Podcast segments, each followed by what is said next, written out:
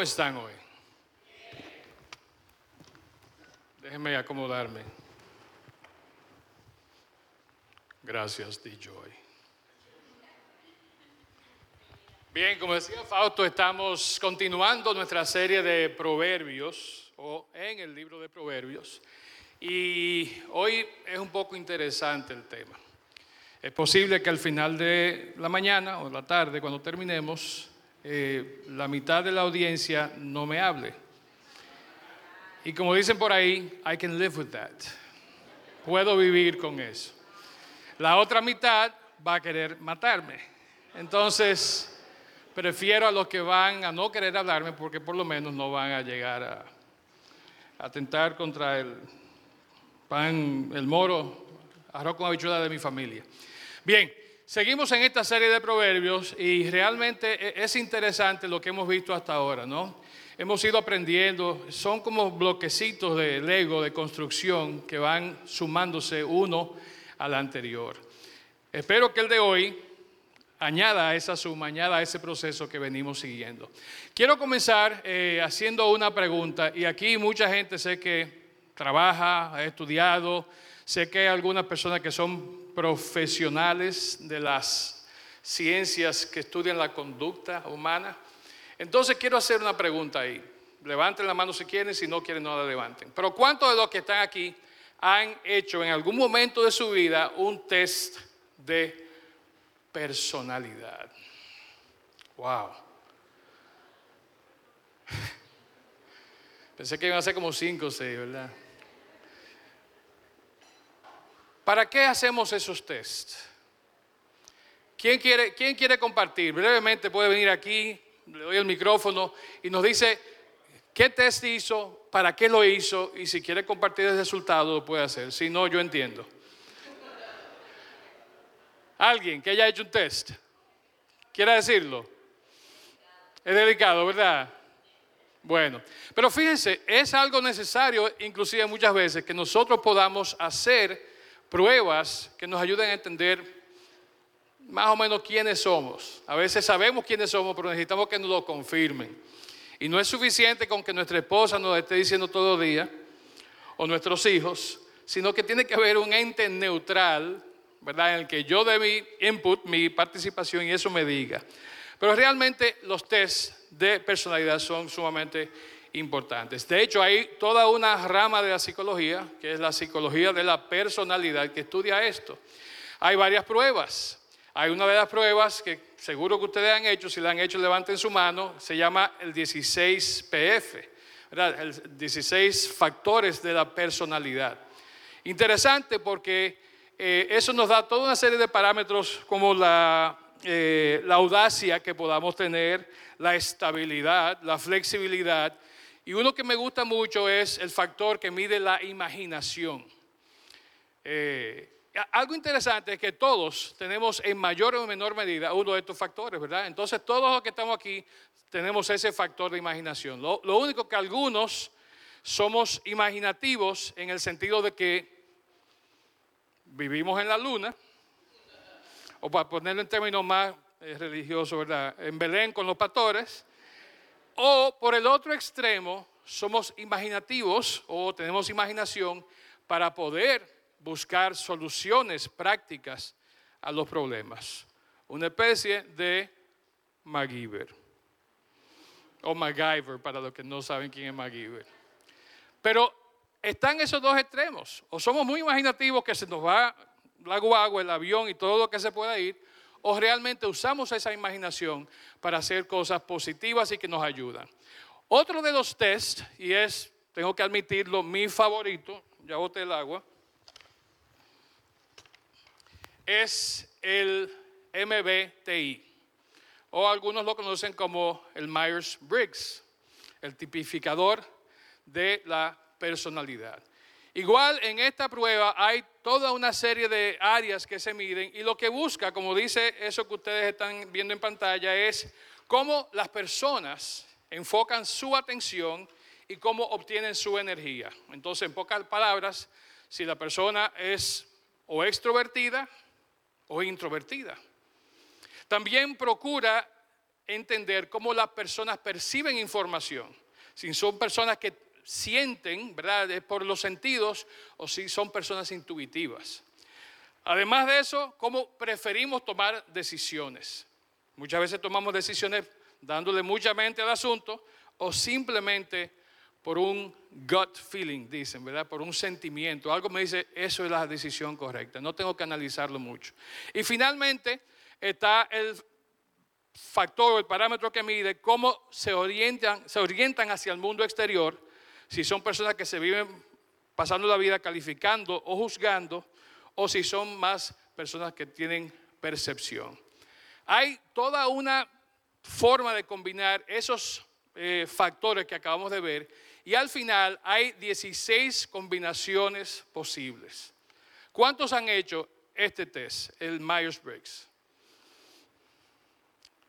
Es interesante lo que uno descubre con ese test.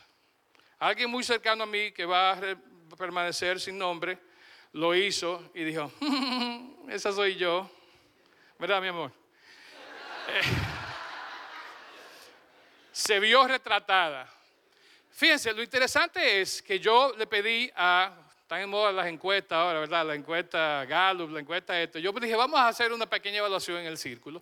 Y le pedí a 10 de mis hermanos del círculo que hicieran una pruebita del Myers-Briggs. Esos son los resultados.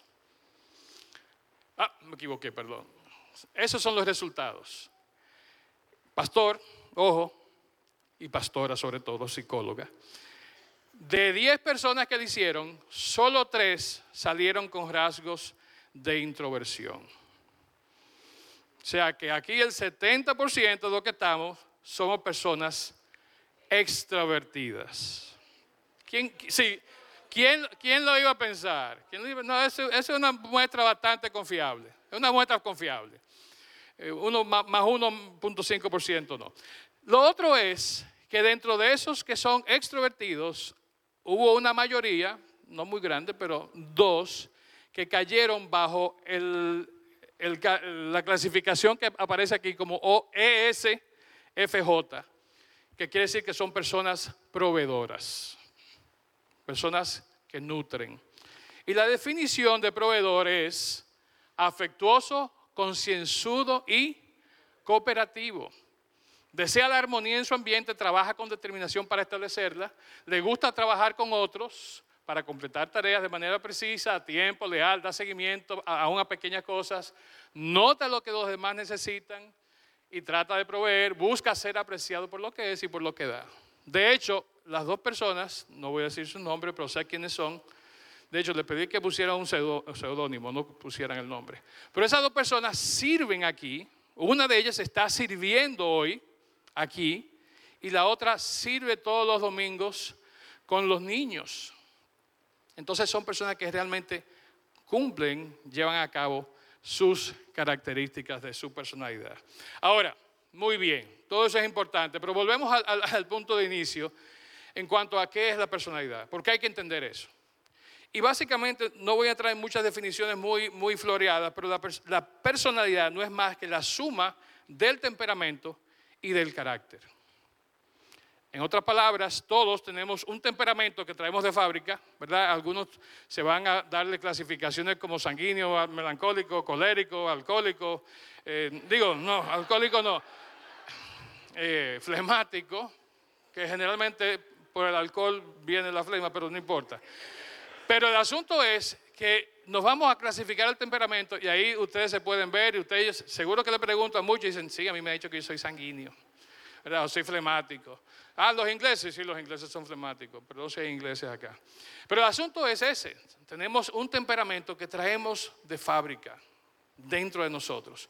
Ahora, ¿qué va dando forma y va afectando ese temperamento? Las situaciones que la vida nos pone alrededor cada día. Con quién nos juntamos, donde ¿verdad? cohabitamos, donde nos desarrollamos, y eso es lo que va formando la otra parte de nuestra personalidad, que es el carácter.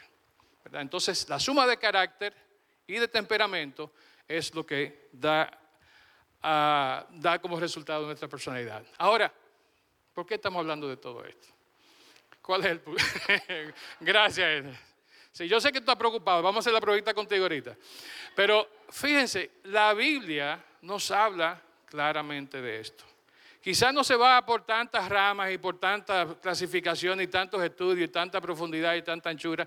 Simplemente dice, hay formas de cómo definimos a las personas. La Biblia nos da formas de cómo definir a las personas. La Biblia tipifica tu personalidad y tipifica mi personalidad.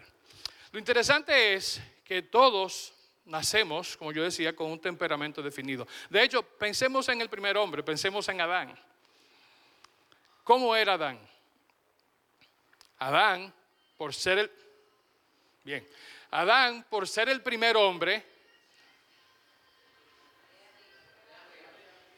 Ah, hay una misterio ahí arriba. Bien, Adán, por ser el primer hombre, tenía el temperamento que Dios le dio un temperamento, ni de uno ni de otro, lo que vimos ahorita, sino un temperamento, ¿verdad? Que era puro, era claro, era transparente, era un temperamento, digámoslo así, perfecto.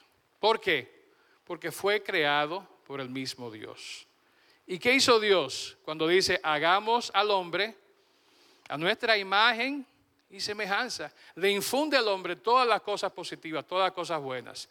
Adán era una persona que se paraba bien, se alimentaba bien, caminaba bien, miraba bien. Imagínense, pasaba tiempo con Dios paseando por el jardín. Adán tenía el flow, el swag de Dios. No tenía otro ejemplo, no tenía otro modelo. Lo que estamos haciendo la vida completa, a mí siempre esta parte de la Biblia me, fascina cuando oigo que Moisés se puso radioactivo. Literalmente, ¿qué dice el pasaje que leímos la semana pasada? Dice que cuando Moisés bajaba con la tabla de pasar 40 días, 40 noches en la presencia del Señor, ¿qué tenía que hacer? Ponerse un velo, cubrirse. ¿Por qué? Porque su piel, su cara, su rostro brillaba. Y eso era simplemente de estar en la presencia de Dios. Adán quizás no brillaba tanto, pero sí brillaba en la forma como él era. Ahora, ¿qué pasó con Adán? ¿Cuándo se le fue el brillo a Adán? Yo no quería decirlo, hermano, pero tú lo dijiste. Dice Génesis, dice Génesis 3, 3 8 al 10. Vamos a ver, lo dice la Biblia. Fausto me pone unos aprietos a mí aquí. Cuando soplaba la brisa fresca de la tarde, el hombre y su esposa oyeron al Señor Dios caminando por el huerto. Así que se escondieron del Señor Dios entre los árboles. Entonces el Señor Dios llamó al hombre, ¿dónde estás? El hombre contestó, te oí caminando por el huerto, así que me escondí. Tuve miedo porque estaba desnudo. Pasó de ser Adán un hombre con confianza en sí mismo, con una gran autoestima, de ser pana full de Dios, ¿a qué? A tener miedo, porque oyó que Dios andaba por ahí, ni siquiera lo vio, él oyó. Y dice que de, de ser esa persona pasó a tener miedo y pasó a qué? A esconderse, a no querer ver a Dios ni que Dios lo viera a él. Yo sé lo que es eso porque muchas veces yo he estado en ese punto donde yo no quiero que Dios me vea ni yo quiero verlo a Él. ¿Por qué? Porque he hecho lo que hizo Adán y lo que hizo Eva. ¿no? Hacemos cosas que nos apartan, nos separan de ese lugar donde Dios quiere estar con nosotros. Dice entonces la palabra, y dice Pablo en Gálatas 5, 19, ve al 20, que el hombre entonces cayó en toda esta serie de, pecados, inmoralidad sexual, impureza, pasiones sensuales, idolatría, hechicería, hostilidad, peleas, celos, arrebatos de furia, ambición egoísta, discordias, divisiones, envidias, borracheras, fiestas desenfrenadas y otros pecados parecidos, como si la litita fuera poca. A eso llevó el pecado al hombre. De tener el flow, el swag de Dios, a tener el de Satanás, básicamente. Y buscar y hacer las cosas que Satanás quería. Entonces, simplemente hubo un cambio, hubo un trastorno en la personalidad del hombre. Su temperamento fue dañado por lo que hizo y con quien se rodeó y lo que estaba buscando y haciendo. ¿Qué pasó con Lot cuando se fue a vivir donde vivía, Sodoma y Gomorra? ¿Qué pasó con tantas otras personas que se fueron y se ubicaron en lugares donde las personas con las que se relacionaban no eran una influencia positiva en ellos? ¿Qué pasa contigo y conmigo cuando nos juntamos con aquellos que realmente no nos suman, no nos aportan, sino que nos restan? ¿Qué pasa cuando queremos supuestamente establecer una relación íntima con alguien y decirle, ven, yo te voy a jalar para mi lado? Y lo que terminamos al lado, para el otro lado, generalmente el lado oscuro de la fuerza, somos nosotros. Eso es lo que pasa. Eso es lo que pasa. Isaías 59, 9 al 12, si tienen Biblias, pueden buscarlo ahí. Dice lo siguiente. Por eso no hay justicia entre nosotros, no sabemos nada acerca de vivir con rectitud, buscamos luz, pero solo encontramos oscuridad. Versículo 10, andamos a tientas como los ciegos junto a una pared, palpando para encontrar el camino, hasta en lo más radiante del mediodía tropezamos como si estuviera oscuro. Versículo 11, buscamos la justicia, pero nunca llega. Versículo 12, pues nuestros pecados se han acumulado ante Dios y testifican en contra de nosotros. Así es, sabemos muy bien los pecadores que somos. Mejor de ahí yo creo que no, hay que decir más nada. Entonces, ¿qué pasa? No importa que tú seas extrovertido o introvertido. No importa que seas flemático o sanguíneo. Tú y yo estamos por el pecado en un punto en el que nuestra personalidad, por más bueno que haya sido el paquete, ¿verdad? Que vino que vinimos que trajimos de fábrica, ese paquete bueno se ha dañado, se ha corrompido. No está operando nuestro equipo, ¿verdad? Nuestro ser, como debe operar, según lo que entendemos la Biblia nos dice. ¿Qué tipo de personas somos entonces? Pregúntate ahora mismo, ¿qué tipo de persona tú eres? Y no me refiero a que si eres ESTJ, que soy yo, se lo dejo de tarea, o si eres flemático, si eres sanguíneo, o como el enneagrama dice, ¿verdad? Hay muchos otros, otros métodos, el enneagrama es uno de ellos, si eres eh, el líder o si eres uno que eres disociador o difamador. ¿Verdad? ¿Qué tipo de persona eres? ¿Qué tipo de persona eres? Yo no te puedo decir qué tipo de persona eres, pero sí te puedo decir qué tipo de persona tú debes llegar a ser. Y lo que dice este versículo de Efesios 4:13. Dice, ese proceso, lo que estamos haciendo hoy, debe continuar hasta que seamos maduros en el Señor. Es decir, hasta que lleguemos a la plena y completa medida de Cristo. No importa dónde estemos, sino qué podemos y qué debemos llegar a ser. Y ahí está la fórmula. La medida es plena estatura al nivel de Cristo. Y si no sabe cómo fue Cristo, lo puede buscar. Hay todo un libro dedicado a eso. De hecho, hay cuatro evangelios y hay muchísimos libros más que nos dicen cómo llegar ahí. Pero bien, vamos al grano. Gracias por la introducción. Eh, proverbios, volviendo a Proverbios, el capítulo 9, versículos 7 eh, al 9, nos definen los tipos de personas que, que aparecen en la Biblia principalmente, o que somos nosotros, que somos tú y yo, y a la luz de este pasaje vamos a ver cuáles son esos. Dice Proverbios 9, 7 al 9, la versión Dios habla hoy, dice, corrige al insolente y malvado y solo lograrás que te insulte y ofenda. Reprende al insolente y te ganará su odio. Corrige al sabio y te ganará su aprecio. Dale al sabio, se hará más sabio. Enseña al hombre bueno y aumentará el saber.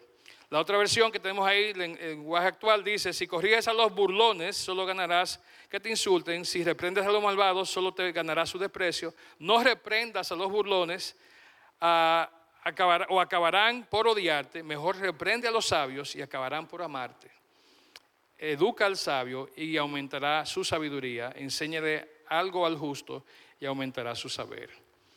Entonces, a la luz de la palabra, hay quizás más, pero vamos a ver tres tipos principales de personas que aparecen aquí. Habla de insolentes, habla de malvados, habla de sabios y también la otra versión habla de burlones. Entonces, burlón e insolente básicamente es lo mismo. Malvado es malvado, malo. y sabio es sabio. Henry Cloud, que es un experto psicólogo y también experto en liderazgo, es un autor cristiano de éxito, ha definido, ¿verdad? Y tiene toda una, toda una serie de estudios y específicamente en uno de sus libros hay un capítulo que habla a la luz de este pasaje de los tres tipos principales de personas que hay. De hecho, el tema se ha puesto tan popular que hay una serie de Netflix que viene por ahí pronto. La leyenda que en aquel antiguo pueblo existían tres vaqueros que se enfrentaban para tener el control. Me llamo Eusabio King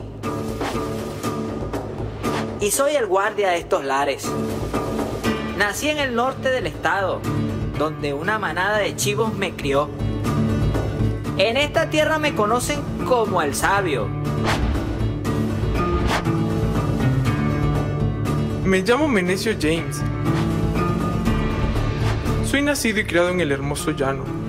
De niño quería ser un tirador como mi abuelo, pero él murió por causas naturales.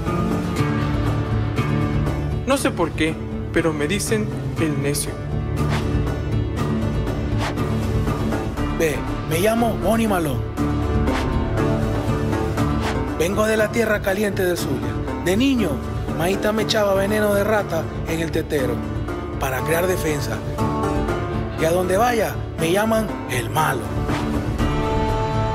Los tres se enfrentarán en un duelo a muerte y solo uno sobrevivirá al final.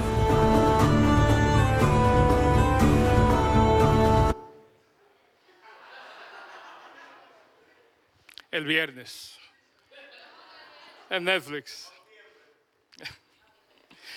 Pero fíjense, o somos sabios, o somos necios, o somos malos. Y les voy a hablar de mí. Yo tengo, yo soy una persona ecuánime, equilibrada, modesta y balanceada. Y tengo partes iguales de necio y de malo y un poquito de sabio. Todos, tú y yo, estamos no en una de esas categorías. Tenemos rasgos, tenemos actitudes y comportamientos que nos clasifiquen en un momento dado o como sabio, o como necio, o como malo. Entonces, no hay que darle mucha vuelta a esto, ¿verdad? Tres tipos, sabio, necio o malo. Vamos a darle rápido y vamos a comenzar con el sabio. Vamos a dejar lo bueno para de primero vamos a salir de eso de primero, como ustedes quieran. Pero ¿qué es una persona sabia? ¿Qué entendemos por ser por una persona que es sabia? ¿Quién es, sabio? Dígame. Decisiones correctas, ¿verdad? ¿Qué más es una persona sabia? Prudente, ¿qué más? Educado, ¿verdad?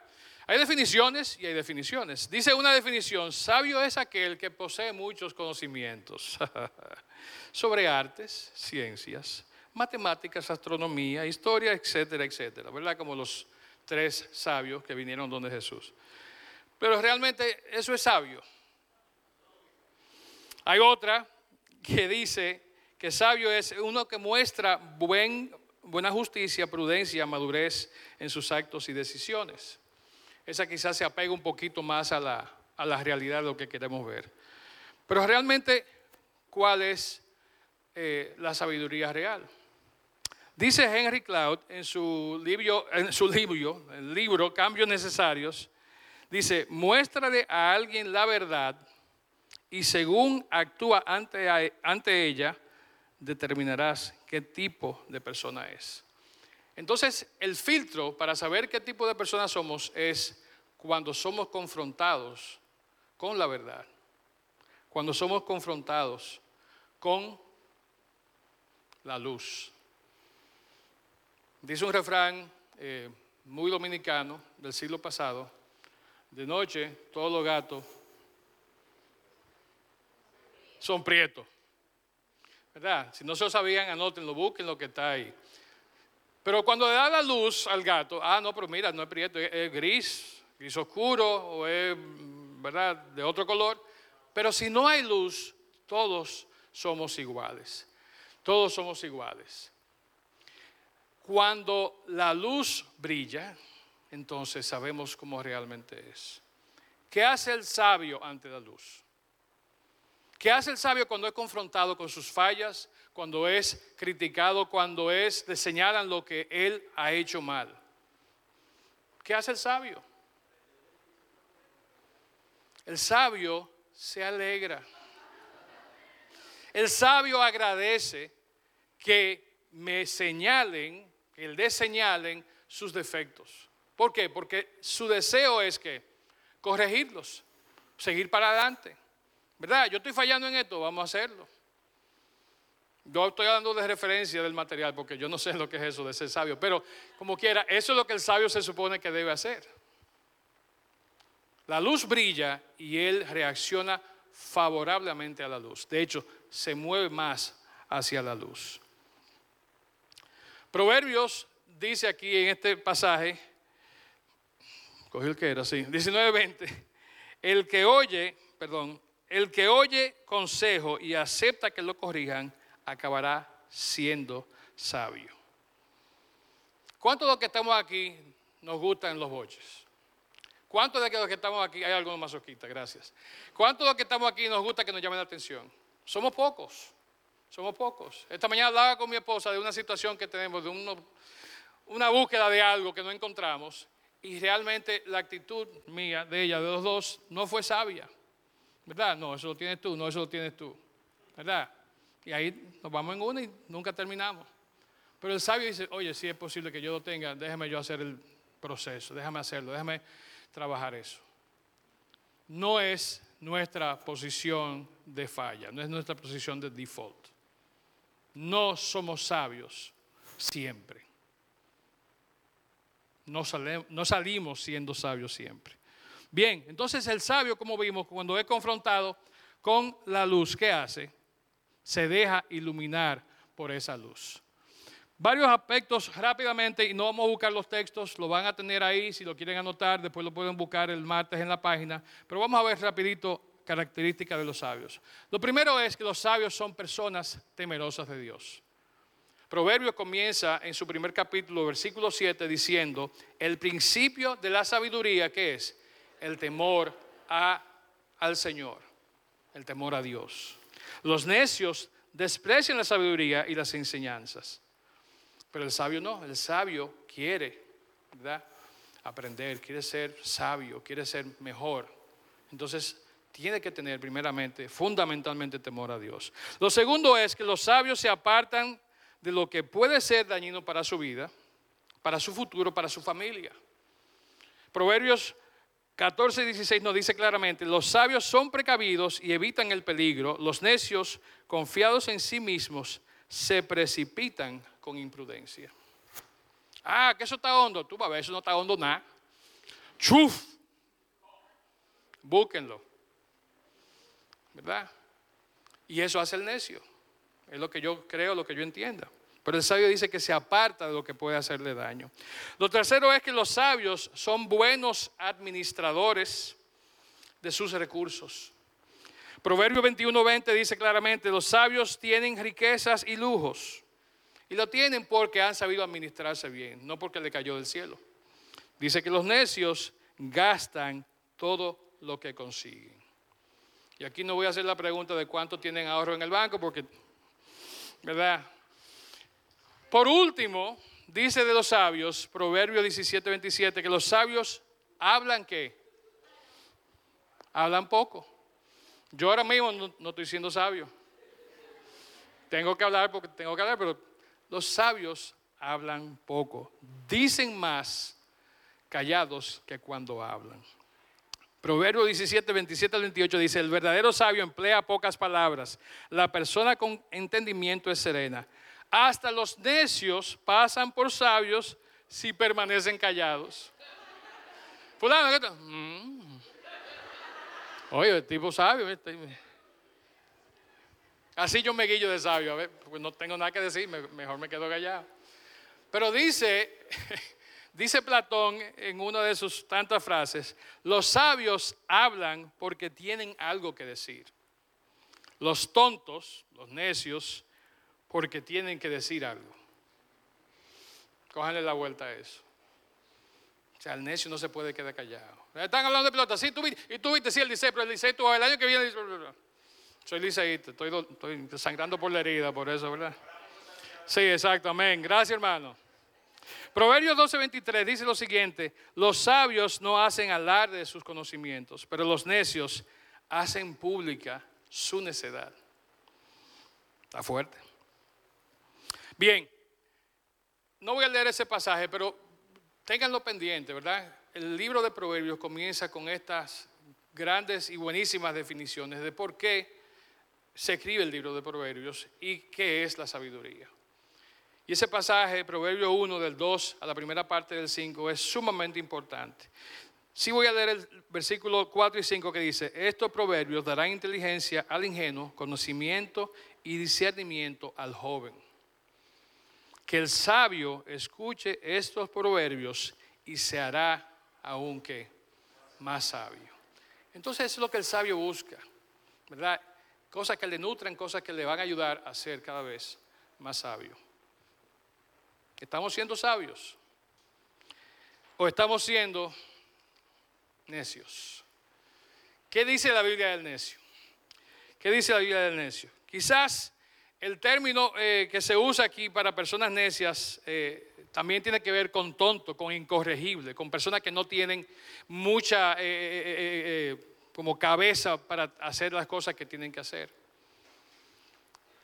Y ese término en el hebreo original ahí, ¿verdad? Se usa 70 veces en la Biblia, no solamente en Proverbios, sino en muchos pasajes donde se habla de personas tontas, perso- personas incorregibles, personas necias en buen sentido.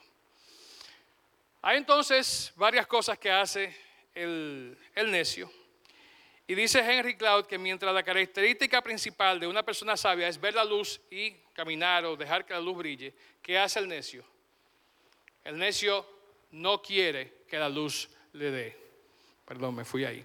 Pero el necio no quiere que la luz le dé porque sabe que van a salir a relucir todas sus áreas de deficiencia. ¿Qué hace el necio entonces? Sencillo. Se justifica. Claro, es así porque yo soy así. Tú me conociste así. Yo te lo dije.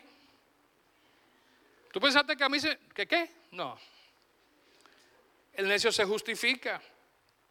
Los necios, dicen Proverbios 12:15, creen que su propio camino es el correcto, pero los sabios prestan atención a otros.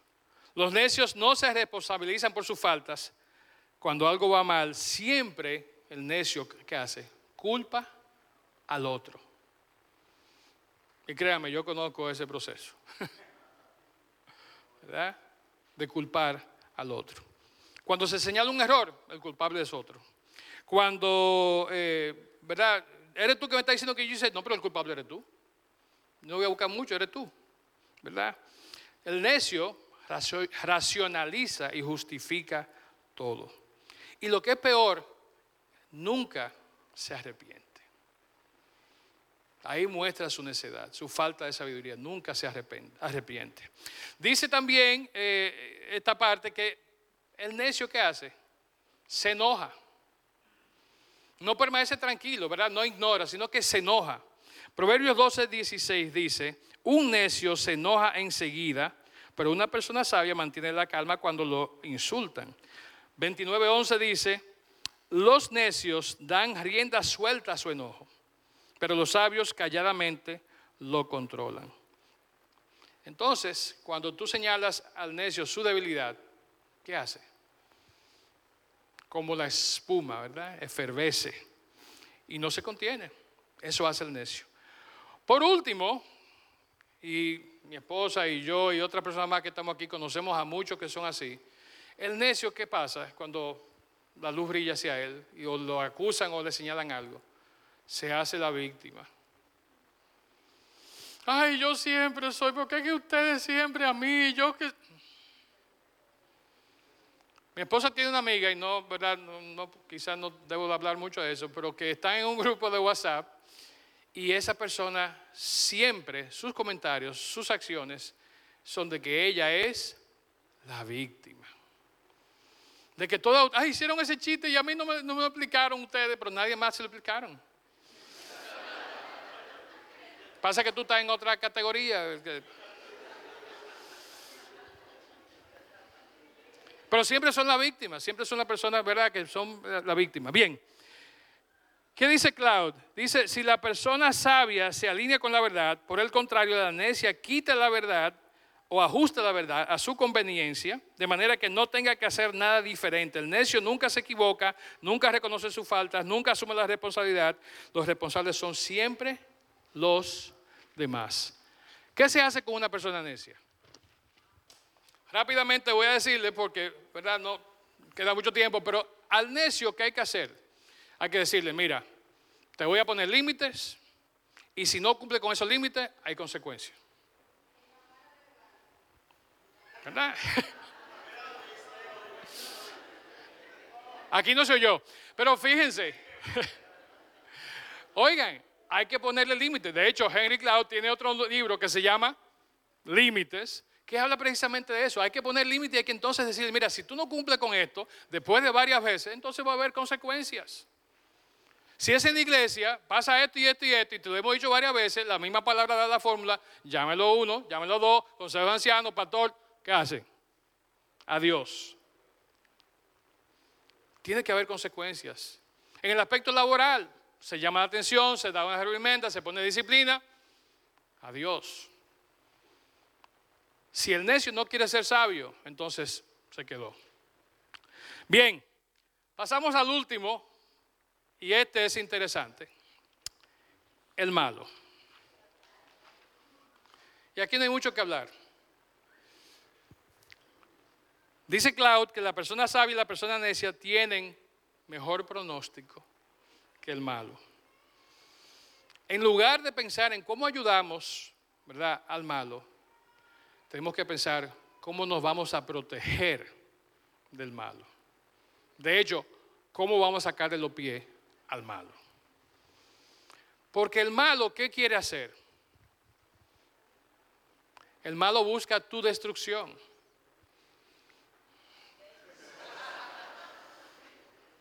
No hay otra cosa. El malo no se va a poner a hablar contigo, no porque fuiste tú, no que fui yo. No, el malo, a ti que eres el mensajero de la noticia que a él no le gusta, ¿qué va a hacer? Va a tomar acción en contra tuya. Tan sencillo como eso. Tan sencillo como eso. Lamentablemente, esos malos no solamente están en nuestro lugar de trabajo, no solamente están en nuestro vecindario, no solamente están en el eh, comité del edificio en el que vivimos, esos malos están aquí en la iglesia.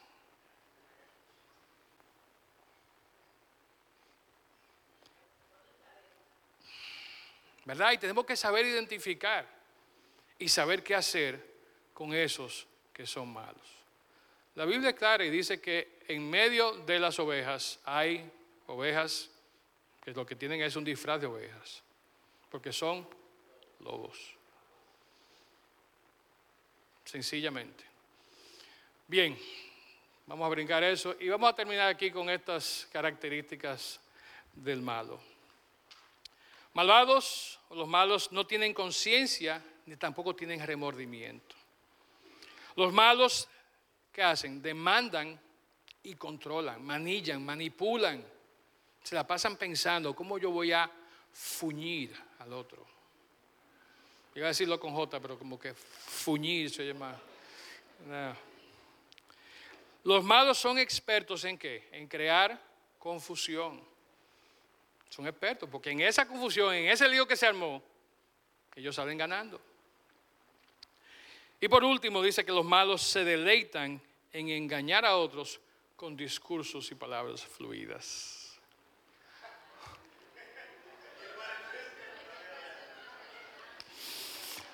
Gracias, hermana. El doctor Cloud dice, con los malos, no ponga alternar, no te ponga a bregar, sal corriendo, deje limpio. Y con los malos solamente funcionan tres cosas, según Henry Cloud. Abogados, armas y dinero. ¿Verdad? Va a llegar a eso en algún momento si tú sigues relacionándote con el malo, si sigues teniendo esa comunión con esa persona mala. ¿Dónde estamos hoy? ¿Quiénes somos? ¿Quién eres tú? Qué bueno que sabes si eres INFP o si eres colérico, melancólico, lo que sea. Pero ¿qué eres? ¿Eres sabio? ¿Eres necio o eres malo? Y no te lo pregunto yo, te lo pregunta la palabra de Dios que acabamos de ver en el día de hoy. Te pido que se pongan por favor de pie. Y vamos a tomar 30 segundos ahí donde estén. Vamos a inclinar, inclinar nuestras cabezas, cerrar nuestros ojos. Y vamos a darnos esa, esa radiografía, ¿verdad? A la luz de lo que acabamos de ver ahora, de entender qué tipo de personas somos. Como yo decía al principio, quizás no somos ninguna una de estas, única y exclusivamente, sino una amalgama, una, una mezcla de esas tres. Yo, honestamente, he vivido y he tenido momentos en que soy cualquiera de las tres o las tres combinadas. Entonces, tenemos que entender eso. Pidámosle al Señor que nos muestre qué hay en nuestro corazón.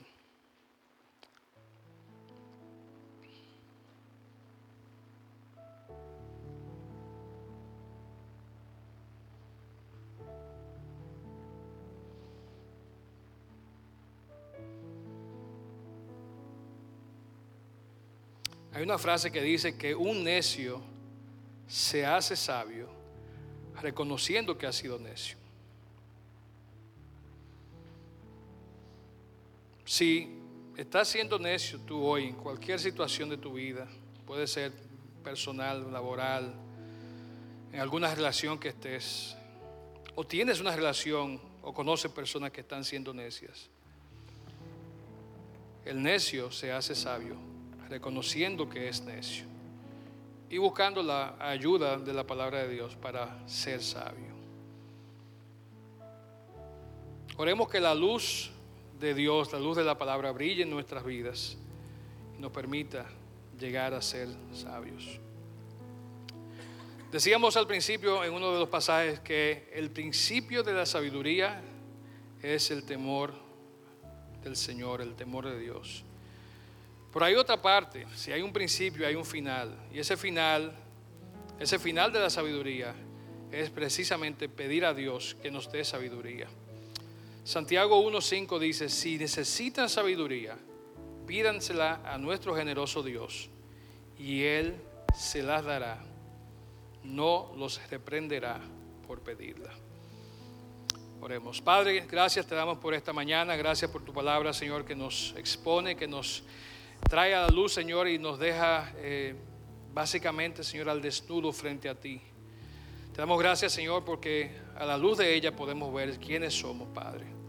Pero también a la luz de tu palabra podemos ver quiénes podemos y quiénes debemos llegar a ser, Señor. Tu palabra nos pide, nos dice, nos instruye a que seamos necios, que dejemos que la luz brille en nuestra vida, confronte, Señor, nuestras deficiencias, nuestras faltas, y que podamos, Señor, crecer en sabiduría al buscar de ti. Gracias Señor, te damos por tu Santo Espíritu que de continuo Señor es esa luz que brilla en nuestras almas Señor y que nos trae Señor al lugar en que tú quieres que estemos en nuestra vida. Permite Señor que seamos sabios, que no seamos necios, que no seamos malvados, que no seamos malos Señor, porque sabemos que dice tu palabra es el lugar que corresponde a los que sean malvados y necios.